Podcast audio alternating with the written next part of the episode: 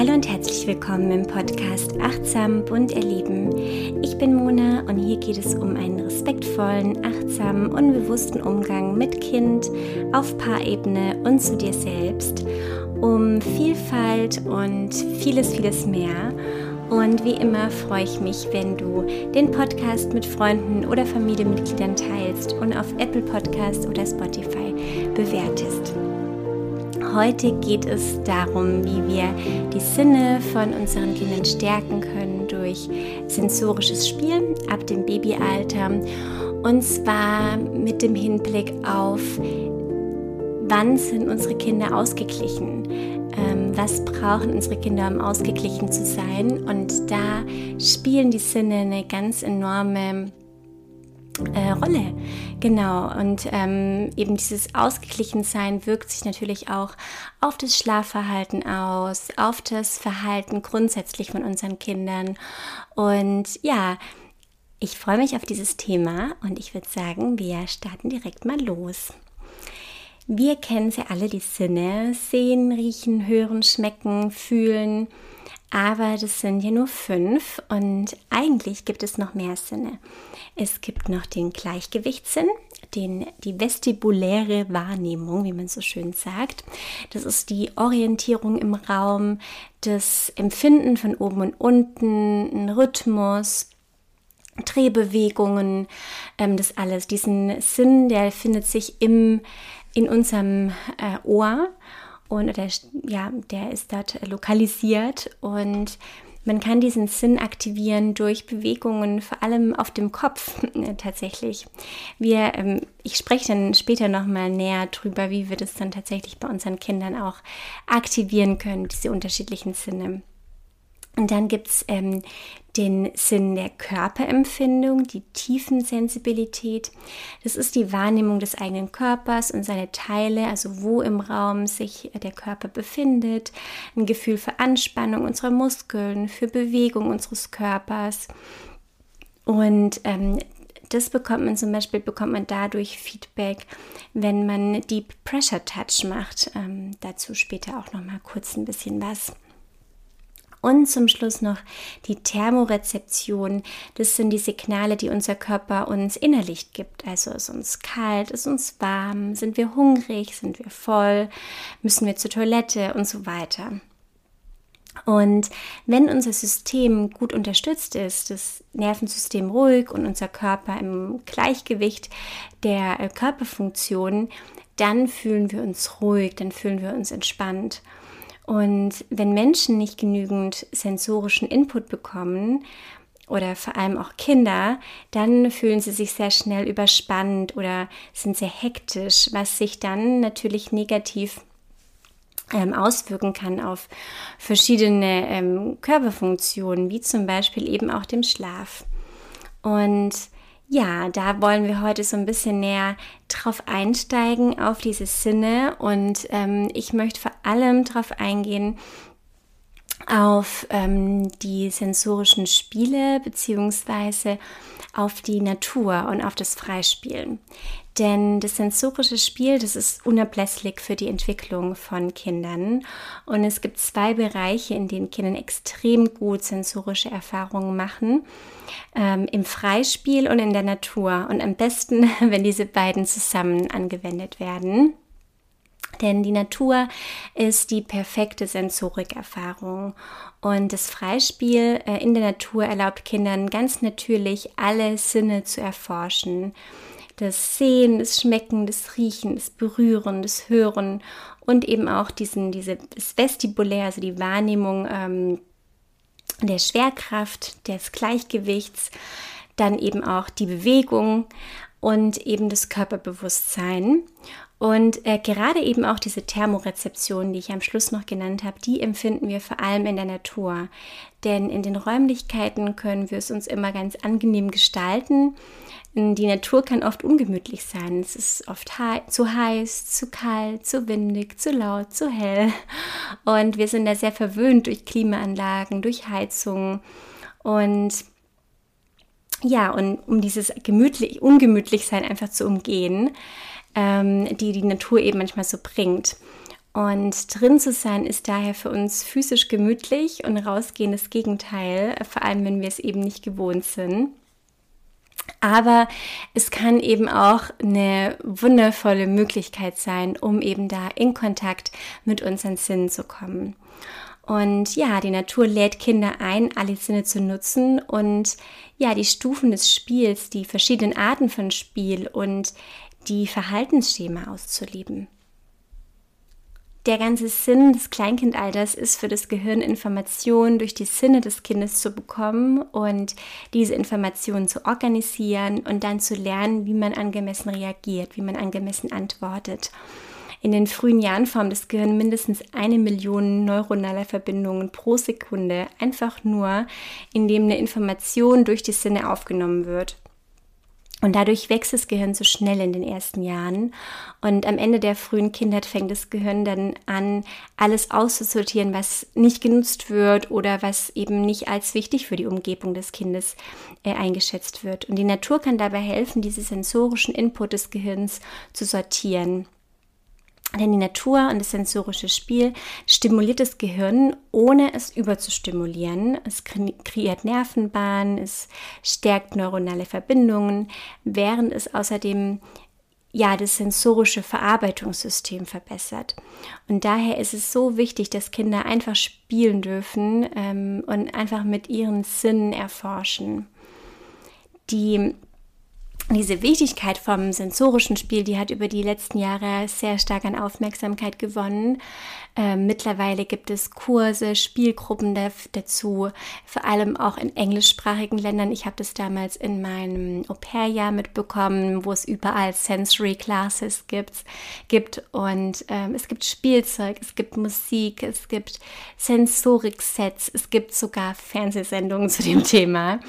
Und was hierbei aber vergessen wird, ist, dass eine sensorische Erfahrung für den optimalen Nutzen alle Sinne beanspruchen sollte. Und diese ganzen Dinge, die so künstlich quasi ähm, für Kinder bereitgehalten werden, die haben das eben meist nicht, dass sie alle Sinne beanspruchen und sind eigentlich viel mehr eher in eine Richtung überstimulierend. Daher ähm, ja, ist es einfach viel besser, ein Baby einfach im Sand oder auf dem Gras krabbeln zu lassen. Ähm, denn auch alle gerade batteriebetriebene sensorische Spiele, Fernsehsendungen oder Musik, die sind meistens überstimulierend oder eigentlich immer. Sensorikspiele zu Hause, wie zum Beispiel Sensoriktische oder ähnliches, kann natürlich helfen, wenn es an manchen Tagen draußen ähm, ja, sehr schlechtes Wetter ist oder das Spielen einfach nicht möglich. Und ähm, da eignet sich zum Beispiel, dass man versucht, Wege zu finden, um die Natur nach drin zu bringen. Also wenn man ähm, gerade eben nicht raus kann. Zum Beispiel, ähm, ja, sich um die Zimmerpflanzen gemeinsam zu kümmern oder aufmerksam zu beobachten, wie das Licht in die Wohnung kommt. Und ja, am, am besten dort ähm, Zeit zu verbringen, wo am meisten natürliches Licht hereinscheint. Dann ähm, altersangemessene lose Teile im Kinderzimmer zu integrieren, wie Blumen, wie Tannenzapfen, Blätter, Äste, kleine Baumstammscheiben, Muscheln, Steine, womit die Kinder unglaublich schön und sehr kreativ spielen können.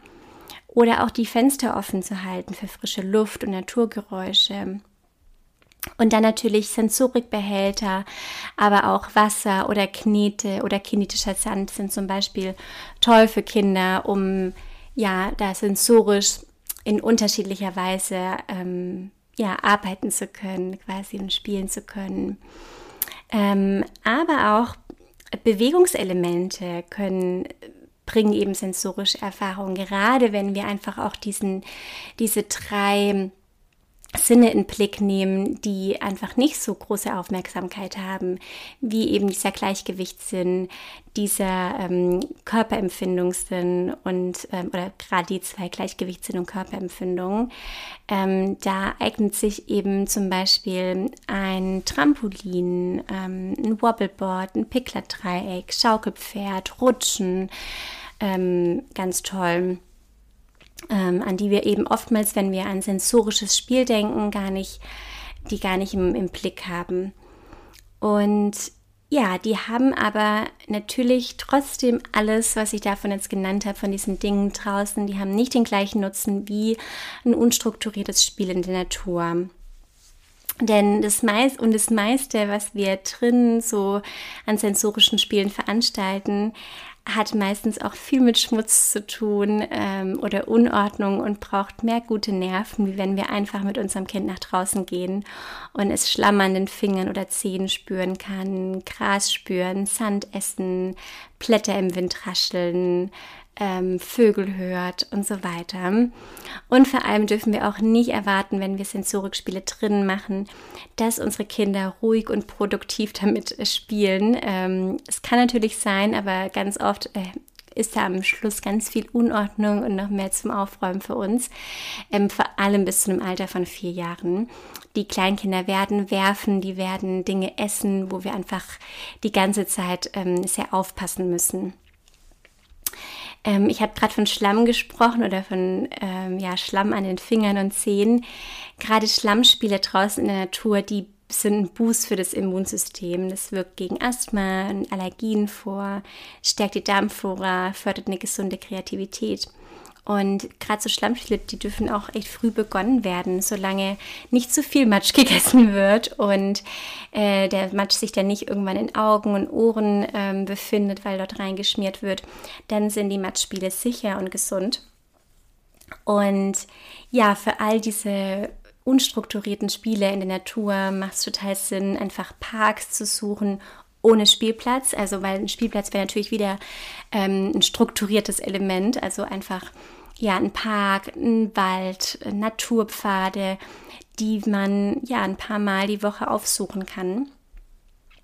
Denn dadurch ist dann die Natur einfach eine perfekte ähm, sensorische Umgebung ähm, in Balance ähm, mit nicht zu viel und nicht zu wenig Input.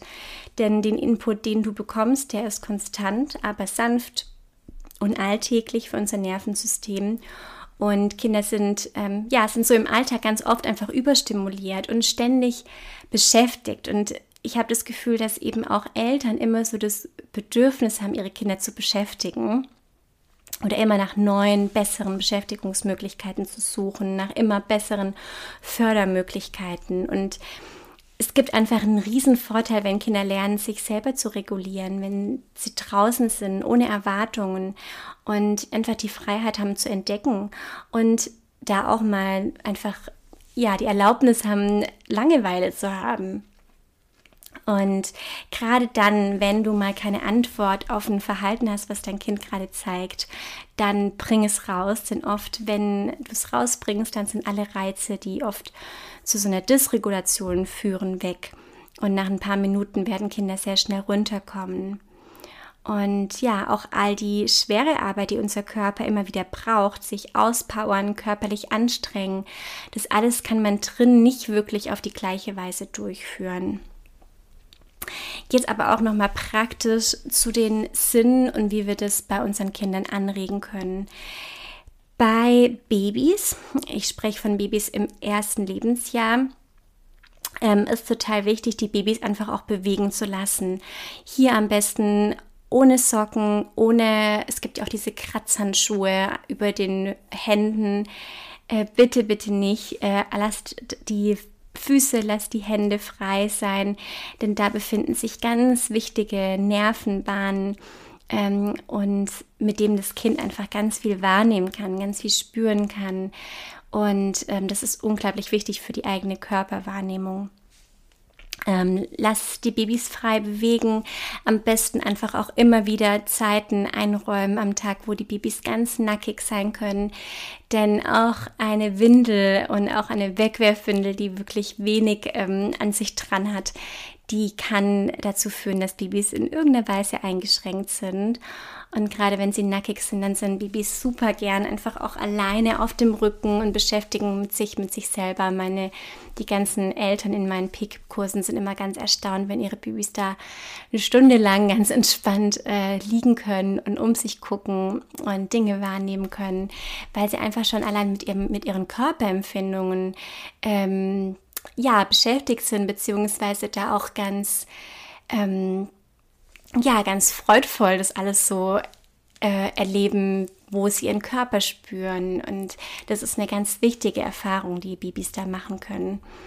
Und ja, gerade auch dieses, die Babys einfach hinlegen und einfach für sich machen lassen und einfach ihnen Zeit für sich einzuräumen, das ist so wichtig. Wir haben immer so dieses Gefühl, wir, wir dürfen unsere Babys nicht allein lassen oder ähm, wir müssen sie den ganz, die ganze Zeit entertainen, mit ihnen interagieren, mit ihnen sprechen. Aber das brauchen die Babys nicht. Das ist eher eine Überforderung, sondern sie dürfen auch einfach mal nur für sich sein. Und ähm, das bedarf manchmal noch etwas Übung. Und ähm, ja, wenn wir das öfter machen und wenn wir einfach, wenn die Babys sehen, die Mama ist hier oder der Papa oder eine andere Bezugsperson, dann klappt es meistens sehr gut, wenn wir selber auch loslassen können. Ja, dann der zweite Punkt ist, dass wir, dass die Babys sich ruhig auch mal anstrengen dürfen bei Körperbewegungen. Gerade die ersten Drehversuche oder ähm, auch später dann das ähm, ja in, in die Krabbelposition kommen oder ins Laufen kommen. Wir sind da sehr schnell dabei, die Kinder dabei zu unterstützen, in die gewünschte Position zu kommen. Und diese Anstrengung ist aber unglaublich wichtig. Und wenn wir den Babys das ähm, abnehmen, dann ähm, ja, nehmen wir ihnen die Erfahrung, das selber schaffen zu können. Und gleichzeitig ist es eben auch super wichtig für die Sinne, ähm, ja, diese gewisse Anspannung, diese gewisse Körperanspannung der Muskeln, der einzelnen Körperelemente. Und ja, deshalb darf die Anstrengung sein und wir können da sein, wir können mit unserer Stimme unterstützen und wenn, wenn es im Moment für das Baby zu anstrengend ist, dann können wir es einfach in die Ausgangslage wieder zurücklegen, ähm, damit es das Baby dann einfach wieder von vorne probieren kann, wenn es wieder bereit ist. Eine weitere schöne Anregung ist, das Baby mit dem Baby zu hüpfen. Ähm, damit meine ich, dass ihr das Baby hochnimmt, ähm, im Schalengriff quasi hinten mit euren Händen eine Schale bildet, den Daumen auf dem Brustkorb. Und da liegt auch das Gewicht. Also ihr hebt das Kind dort am Brustkorb, nicht zu so stark unter den Achseln. Das ist meistens sehr unangenehm für die Babys, sondern ein bisschen weiter unten. Und die Füßchen der Babys berühren eure Oberschenkel. Und dann wartet mal ab, bis die Babys so ein bisschen in die Knie gehen, als würden sie abspringen wollen. Und wenn sie das tun, dann vergrößert die Bewegung und hebt eure Babys nach oben, als würden sie selber abhüpfen. Ähm, das mögen die total gerne. Ähm, und dann ja auch über Kopf Anregungen, also die Babys zum Beispiel über Kopf zu drehen. Ähm, dazu, wenn dich das interessiert, dann schau mal auf meinem Instagram-Account vorbei ähm, mit dem gleichen Namen. Ihr findet den Link auch in den Show Notes. Da zeige ich diese Woche zwei Anregungen mit Überkopf-Anregungen, die genau diesen Gleichgewichtssinn aktivieren der Babys, also diesen vestibulären, äh, diese vestibuläre Wahrnehmung und Deep Pressure Touch. Äh, Google das doch einfach mal, da wirst du viel zu finden. Ähm, ich mache das zu Beginn meiner PKIP-Kurse immer, dass wir den Körper aufwecken, quasi der Babys. Und zwar ähm, einfach leichten Druck oder ja schon einen bestimmten Druck einfach auf die Beine, auf, an den Armen auszuüben der Babys um den Körper da zu aktivieren, um den Körper, um den Babys zu zeigen, hier ist dein Körper, hier sind deine Körperteile, ähm, ja, um diese Wahrnehmung einfach zu stärken. Ja, das sind die Anregungen für die Babys. Ähm, gerade wenn die Kinder dann ins Krabbeln kommen sind ähm, und, und einfach sich schon, schon mobiler werden, dann ist auch Schaukeln und, und sie selbstständig auch sitzen können, dann ist Schaukeln toll, ist Rutschen toll ähm, zum Beispiel auch durch so einen Tunnel krabbeln, wo sie sich so ein bisschen ducken müssen. Ähm, das sind auch alles Dinge, mit denen diese, diese verschiedenen Sinne einfach ja angeregt werden können oder vor allem diese drei Sinne, die man gar nicht so arg im Blick hat. Für ältere Kinder wären es zum Beispiel schwere Dinge tragen, ähm, auch krabbeln, Tierbewegungen nachahmen, auch zu hüpfen oder über Kissen oder unterschiedliche, einen unterschiedlichen Untergrund zu rennen. Feste Umarmungen. Das ist quasi der gleiche Sinn wie bei dem Deep Pressure Touch. Ähm, sind es eben so feste Umarmungen, wo wir uns so richtig drücken und wo so richtig Druck ausgeübt wird auf die Kinder. Das mögen die meistens total gern. So ein bisschen, ähm, ja, festere, ähm, ja, so ein bisschen fast ins, ins Raufen übergehende Umarmungen. Und Raufen wäre auch so ein Ding, was oftmals für Kinder total hilfreich ist vor dem Schlafengehen, um runterzukommen. Das gleiche wäre auf dem Kopf zu stehen. Die Babys machen oder die Kinder machen oftmals von sich aus so den herabschauenden Hund, einfach weil sie es auch beruhigt und weil sie das manchmal total brauchen, um so runterzufahren. Ähm, und meine Tochter steht auch immer total gerne, so gerade vor dem Schlafengehen, nochmal auf dem Kopf ähm, oder will einen Kopfstand üben oder einen Handstand. Und ähm, ja, das zeigt mir auch, dass das ja auch bei den Kindern so ankommt. Die macht, das sind so natürliche Dinge, die die Kinder einfordern oder die Kinder machen, weil es ihnen gut tut.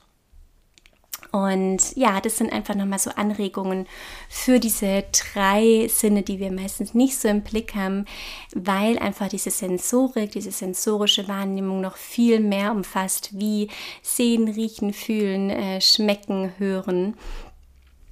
Und ja, da einfach auch nochmal hier den Augenmerk. Und bei allem, für alles gilt, sensorische Erfahrung in der Natur ähm, umfassen meistens alles davon, denn die Kinder krabbeln unter Ästen durch, die hören verschiedene Geräusche, die riechen Dinge, sehen ganz viel, ähm, verschiedene Grüntöne, verschiedene Naturtöne.